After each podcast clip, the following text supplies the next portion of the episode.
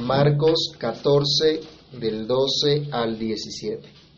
El primer día de la fiesta de los panes sin levadura, cuando sacrificaban el cordero de la Pascua, sus discípulos le dijeron, ¿dónde quieres que vayamos a preparar para que comas la Pascua? Y envió dos de sus discípulos y les dijo, id a la ciudad y os saldrá al encuentro un hombre que lleva un cántaro de agua, seguidle. Y donde entrare, decid al Señor de la casa, el maestro dice, ¿dónde está el aposento donde he de comer la Pascua con mis discípulos? Y él os mostrará un gran aposento alto ya dispuesto. Preparad para nosotros allí. Fueron sus discípulos y entraron a la ciudad y hallaron como les había dicho y prepararon la Pascua. Y cuando llegó la noche, vino él con los doce. Padre que estás en los cielos, en el nombre del Señor Jesús, te damos gracias por tu palabra. Rogamos Dios que tú bendigas tu palabra, que la prosperes en lo que la has enviado, que no vuelva a ti vacía, sino que haga lo que tiene que hacer en cada uno de nosotros. Señor, que tu Espíritu Santo ilumine nuestro entendimiento, nos permita prestar atención, conocer tu verdad y ser fortalecidos en ella. Dirígenos, Señor, y que hallemos deleite en tu palabra, que tu palabra traiga edificación, exhortación y consolación a nuestras vidas. En el nombre de Jesús te lo pedimos dándote gracias. Amén.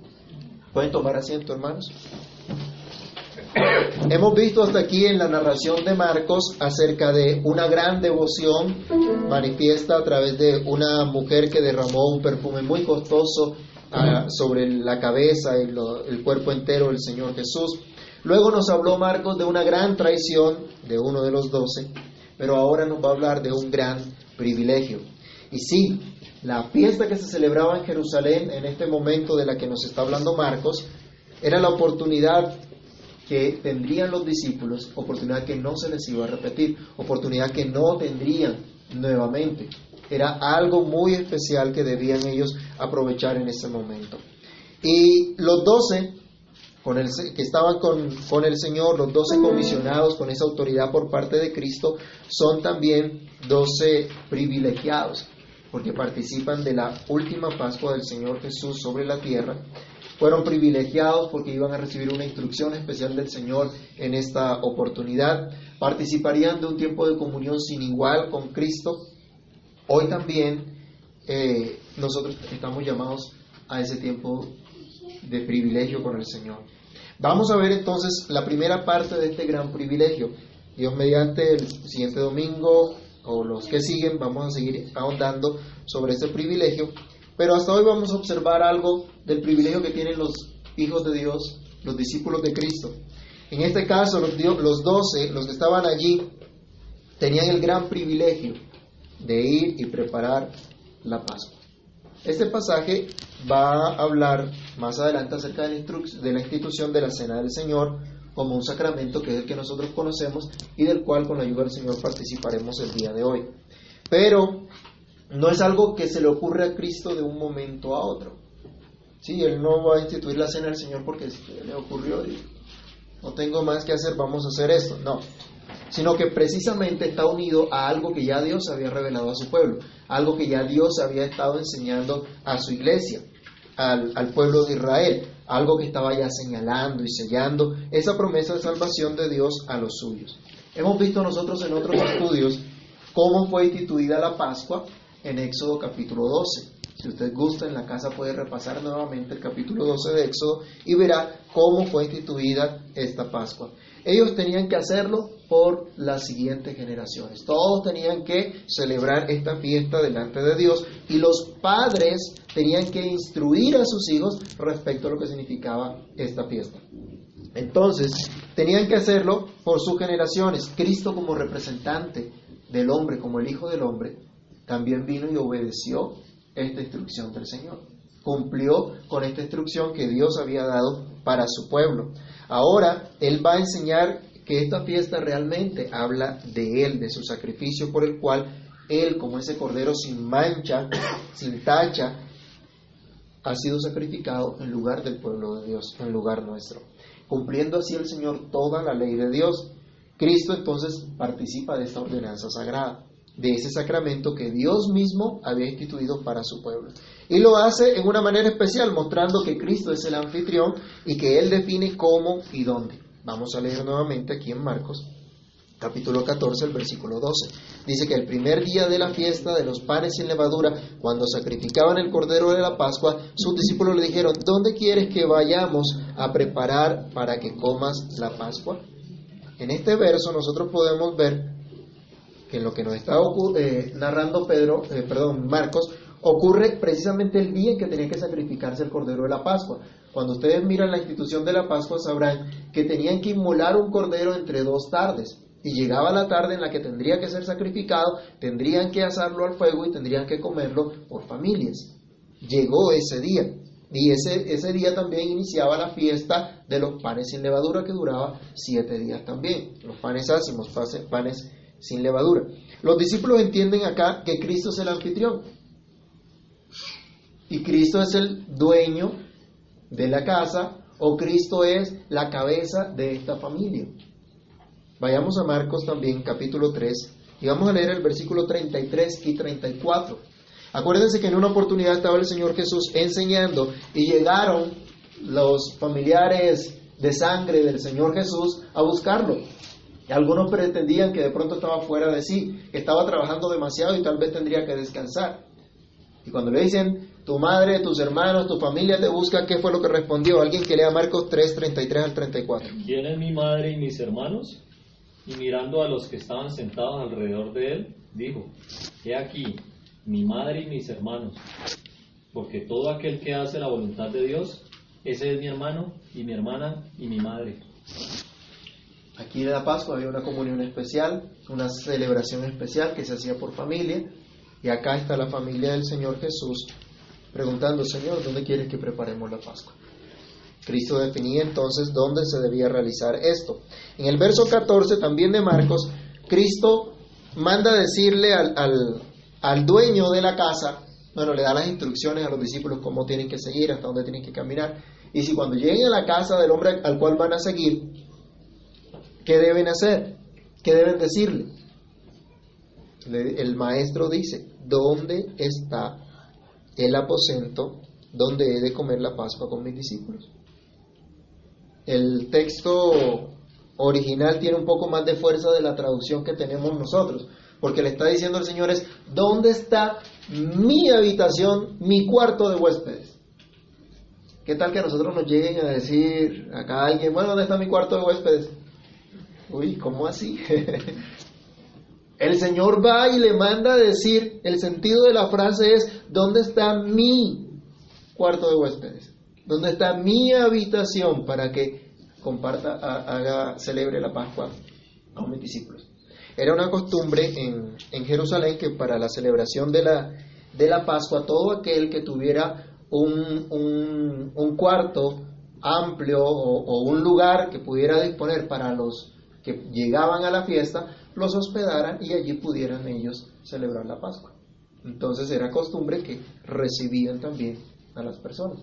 Pero muy seguramente este hombre al cual el, el Señor manda decir esto era también un discípulo del Señor.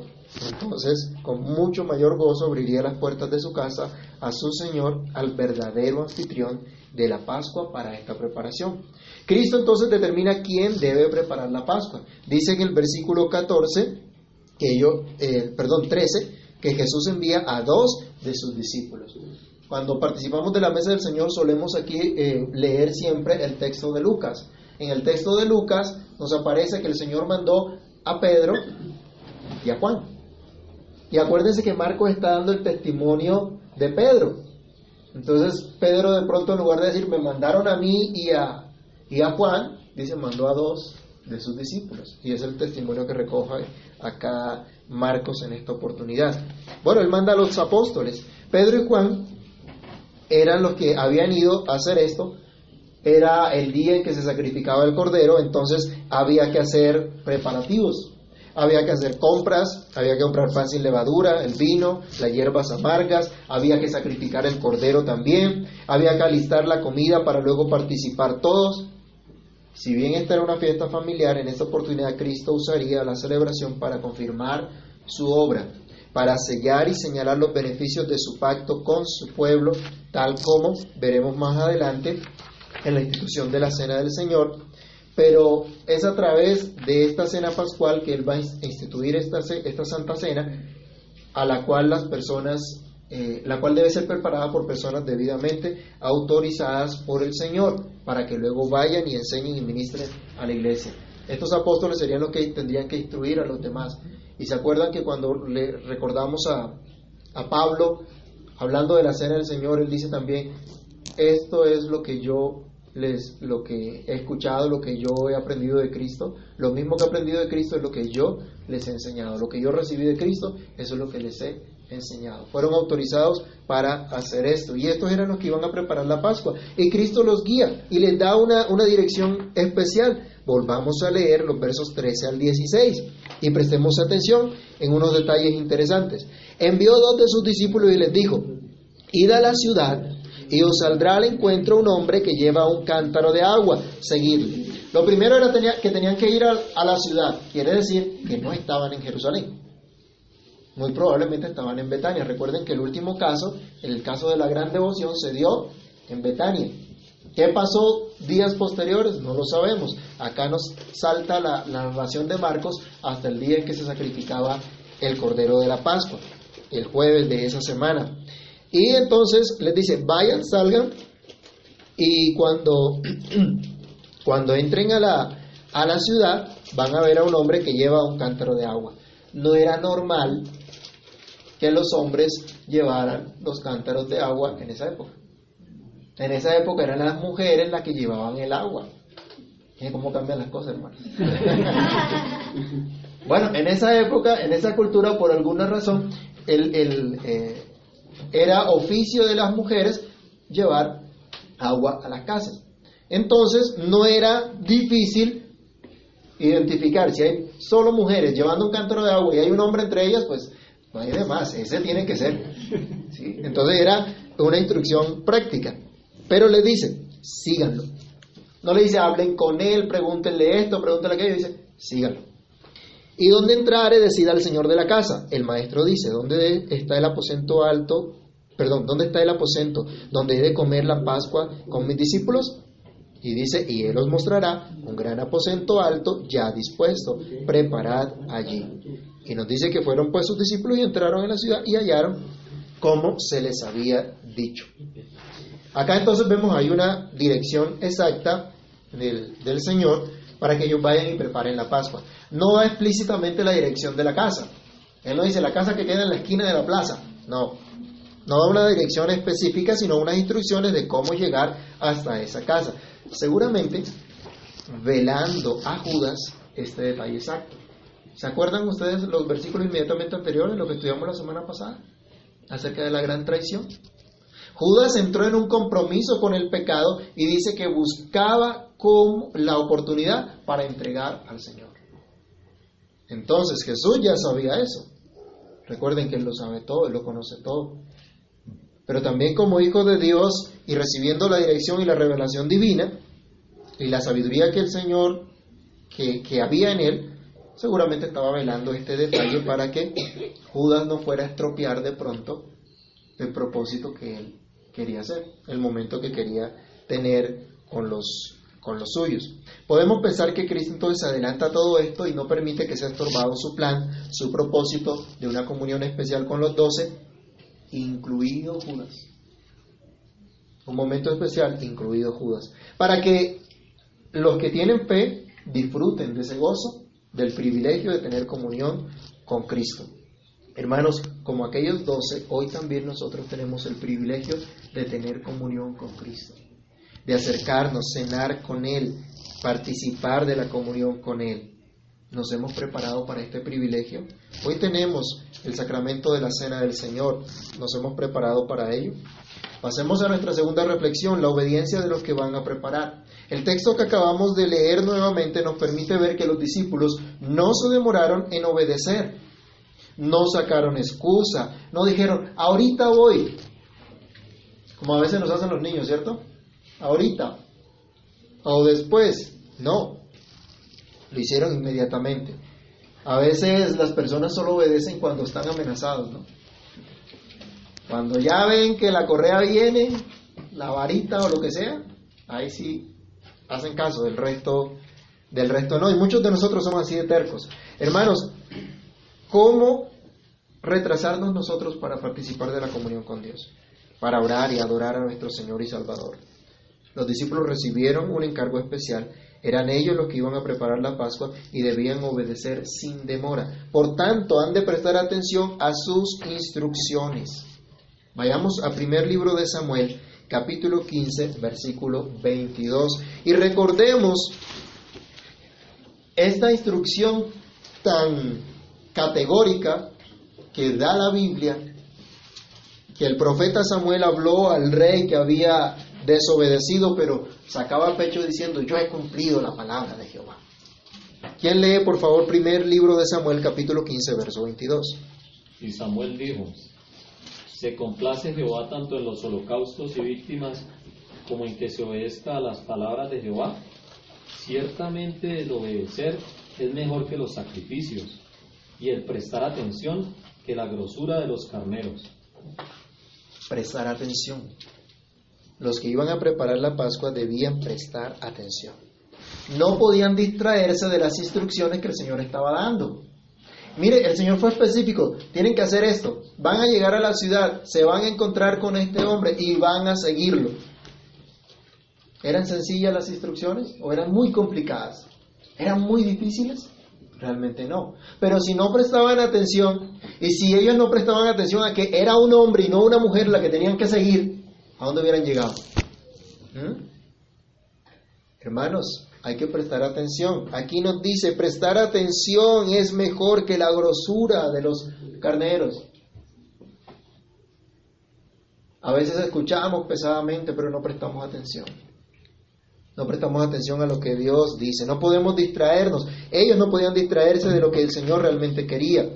No podemos distraernos del llamado de Dios y de pronto imaginarnos que a Dios le agrada esto, le agrada aquello, como hemos estado estudiando en el principio regulador del culto cristiano. No podemos imaginarnos que vamos a adorar a Dios como a nosotros nos plazca, sino que debemos escuchar su palabra, escuchar su instrucción para adorarle como Él quiere. Nada le agrada más a Dios que se preste atención a su palabra. Usted se puede esforzar mucho, usted puede predicar, puede evangelizar, puede diezmar, puede hacer muchas obras de misericordia. Pero si usted no le presta atención a la palabra de Dios, todas esas cosas realmente no sirven de nada. No valen. Lo que a Dios le agrada es que le prestemos atención a su palabra para poderlas poner por obra. ¿Quieres agradar a Dios? ¿Quieres disfrutar de comunión con Él? ¿De un tiempo especial con tu maestro? Entonces, como los discípulos, debes prestar atención. Todos los seguidores de Cristo han de seguir sus instrucciones. Otra vez, Marcos 14, del 13 al 16, el Señor da unas instrucciones específicas. ¿Y qué hicieron los discípulos? Ay, se me olvidó a quién era que había que seguir. ¿A alguno le pasó cuando chiquito que lo hacía, lo mandaban a, a comprar algo y después en la tienda, ¿qué era lo que iba a comprar? Bueno, yo ya no estaban chiquiticos, ¿no? Ya ellos no eran chiquitos, ya ellos eran adultos. Y bueno, aquí los chiquitos también tienen que aprender a prestar atención. El resto estamos también llamados mucho más a prestar atención, a escuchar con atención las instrucciones del Señor para seguirlas. Los discípulos prestaron atención y siguieron las instrucciones. El relato nos muestra que ellos no se imaginaron nada, no se pusieron a hablar de lo que eh, no debían, no se pusieron a perder tiempo. No había tiempo que perder, hermanos. Ya era el día en que se sacrificaba el cordero de la Pascua y tenían que ir a celebrar la Pascua y hacer los preparativos para comer la Pascua. No podían dejar todo para última hora, como nosotros buenos colombianos solemos hacer, ¿no? Que a veces dejamos todo para última hora. Y vamos a preparar las cosas ya sobre el tiempo. No. Así no, así no puede ser. Ellos nos dijeron, ahorita vamos, Señor, o más tarde, ahora que termine esto aquello. Ellos fueron al momento preciso y llegaron al lugar indicado.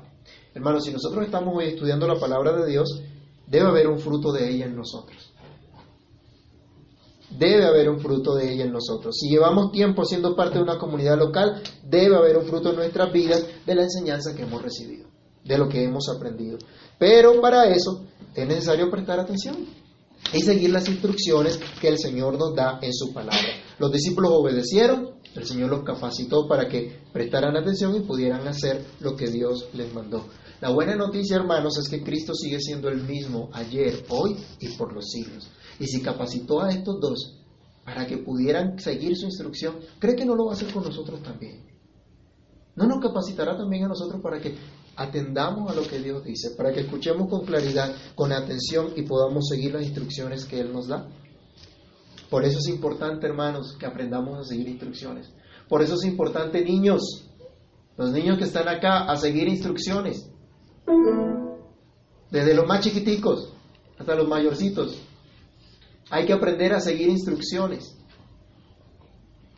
Nosotros, padres, somos responsables de enseñar a nuestros hijos a seguir instrucciones. Porque de lo contrario, ¿ustedes creen que ellos van a crecer prestando atención a la palabra de Dios si nosotros no los enseñamos? Si nosotros no les demostramos a ellos devoción por Dios, ¿creen que ellos la van a aprender por sí solos? No. Es nuestra responsabilidad. Hay que aprender a seguir instrucciones. Aún nosotros como adultos a veces nos es tan difícil seguir instrucciones. En el trabajo, por ejemplo, se nos dan instrucciones, ¿no? Ay, pero es que a mí no me gusta así.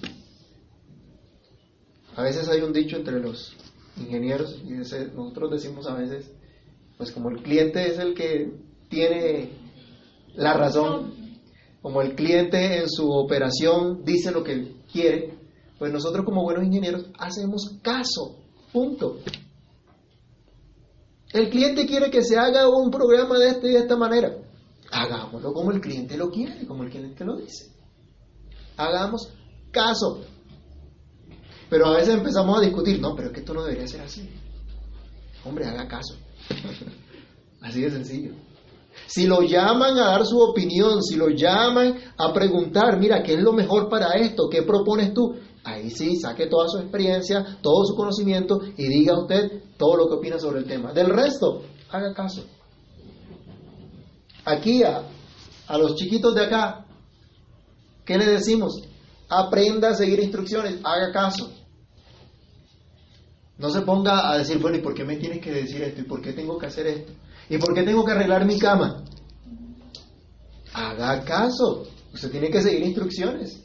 Se tiene que cumplir responsabilidades también. Hay que enseñar eso también, hermanos.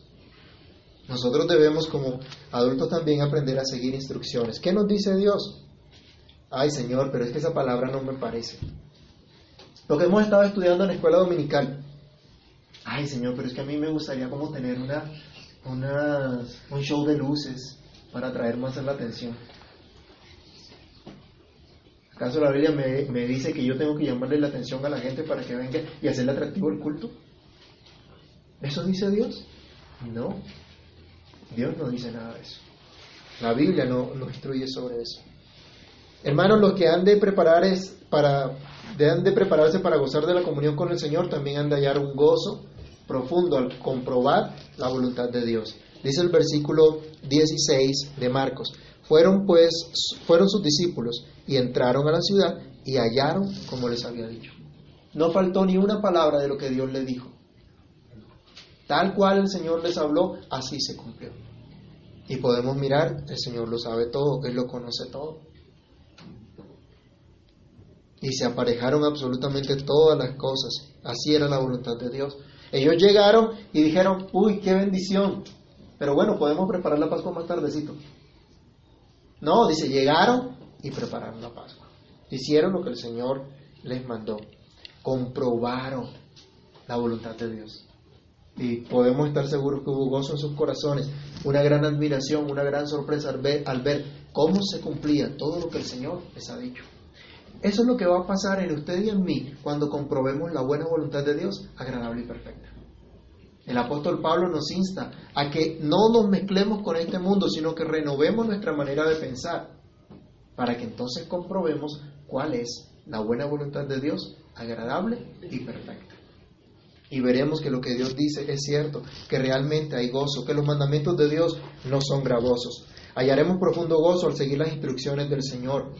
Veremos asombrados cómo se cumple su perfecta voluntad y cómo su perfecta voluntad es agradable para cada uno de, nosotros, es provechoso para cada uno de nosotros. Los discípulos debían preparar entonces todo lo necesario para participar de la Pascua siguiendo las instrucciones del Señor. Solo de esa manera podrían gozar de la comunión de cenar con Cristo. ¿Qué instrucciones hemos seguido durante esta semana para participar, por ejemplo, de la Cena del Señor que fue anunciada desde la semana pasada? Y que solemos hacer cada primer domingo del mes preparamos, esperamos ese momento especial por lo que significa. Y allí va nuestro último punto, tercera reflexión, y es sobre el tiempo de comunión.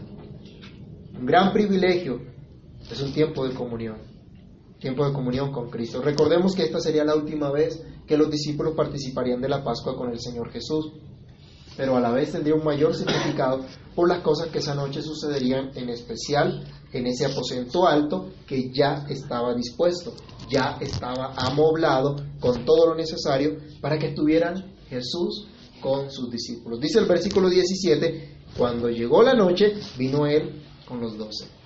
Y en el momento apropiado, en el momento preciso, llegaron allá.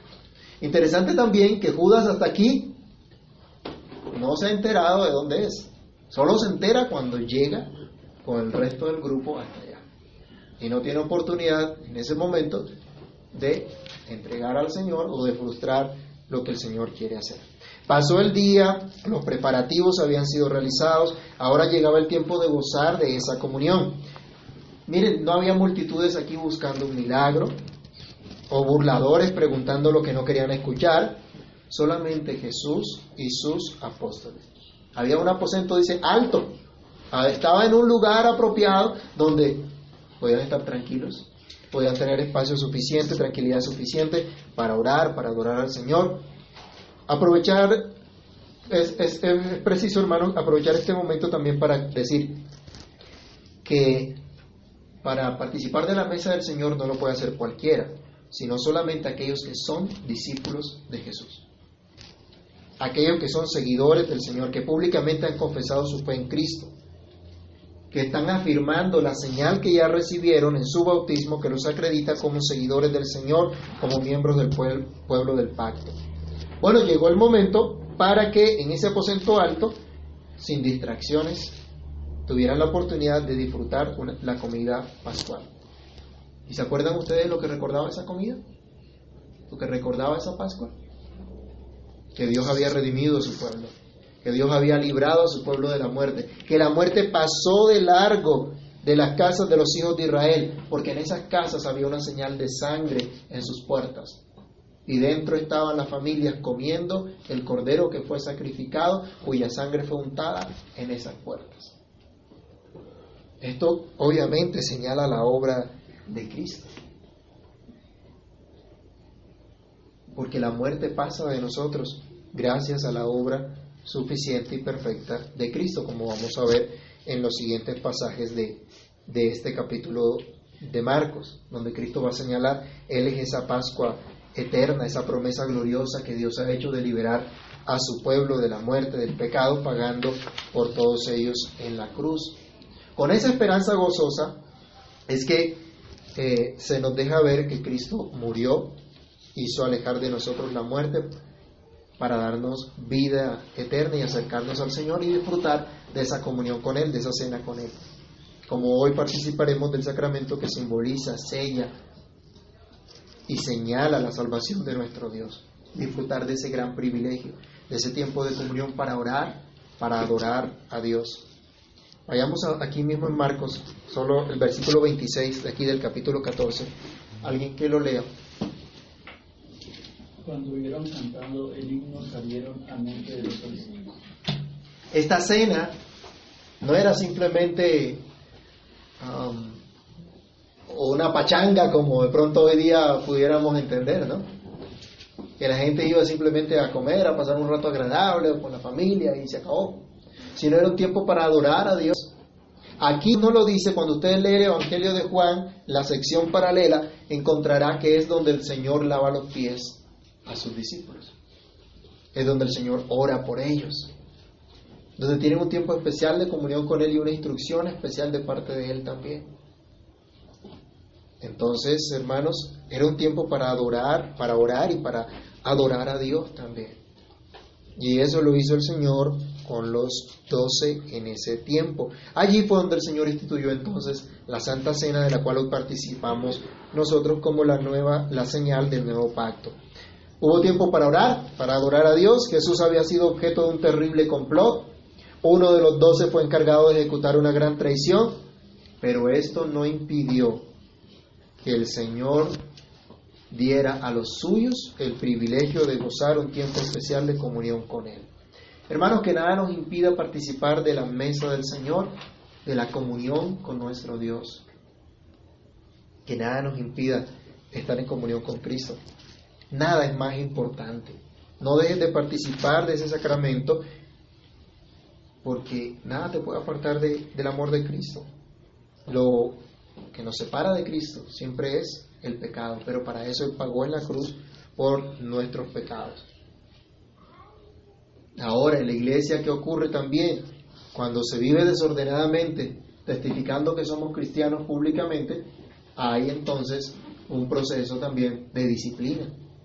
Pero aún cuando ese es el caso, ¿a qué tenemos que acudir? Al arrepentimiento y a la fe. Y entonces habrá pedir, pedir al Señor que podamos dar esos frutos dignos de arrepentimiento para que nuevamente seamos restaurados a esa comunión, a que participemos de la comunión, de la cena del Señor, en comunión con Cristo y comunión con su pueblo. Hermanos, es un gran privilegio ser parte del cuerpo de Cristo. Es un gran privilegio estar unido a Cristo. Y eso es lo que hablamos cuando participamos de la cena del Señor también. Estamos unidos a Cristo, unidos a su cuerpo, unidos a su pueblo. Cuando participamos de la cena del Señor somos afirmados en la fe. Se nos ratifica la redención que Dios compró para nosotros. Participamos de comunión con Cristo y con su pueblo. Se nos predica nuevamente el Evangelio. Se nos recuerda que fuimos perdonados de todos nuestros pecados y que ahora vivimos para Dios, pues Él vive en nosotros. ¿Cómo entonces no orar y adorar a Dios por esto? ¿Cómo no prestar atención y seguir las instrucciones del Señor para gozarnos en esa gran comunión? Oremos. Padre Santo, te agradecemos Dios por tu palabra. Te agradecemos Dios por el privilegio que nos das como tu pueblo, Señor. Padre, solo tú puedes hacer que nuestro entendimiento sea iluminado, sea aclarado y realmente nos podamos gozar del privilegio que tenemos de estar unidos a Cristo. Señor, yo te ruego que tú abras nuestros ojos. Yo te ruego que tú abras nuestros corazones, Señor, y que tu palabra penetre en nuestro ser. Padre Santo, y que en verdad todos los que hoy estamos acá reconozcamos el gran privilegio que tenemos de haber sido unidos al cuerpo de Cristo, de pertenecer a tu iglesia universal. Privilegio, Señor, que se nos es mostrado una vez más, ratificado una vez más al participar de tu mesa. Prepáranos para participar de ella en este día y para adelantarnos cada día que participemos de ella con gozo, recordando lo que ella significa, Señor lo que tú has instituido. Padre, ayúdanos a entender que no hay nada más importante y que no hay privilegio mayor que podamos tener que el estar unidos a Cristo. Gracias, Señor, por tu obra de redención, por perdonar todos nuestros pecados y traernos a la fe en Cristo nuestro Señor y Salvador.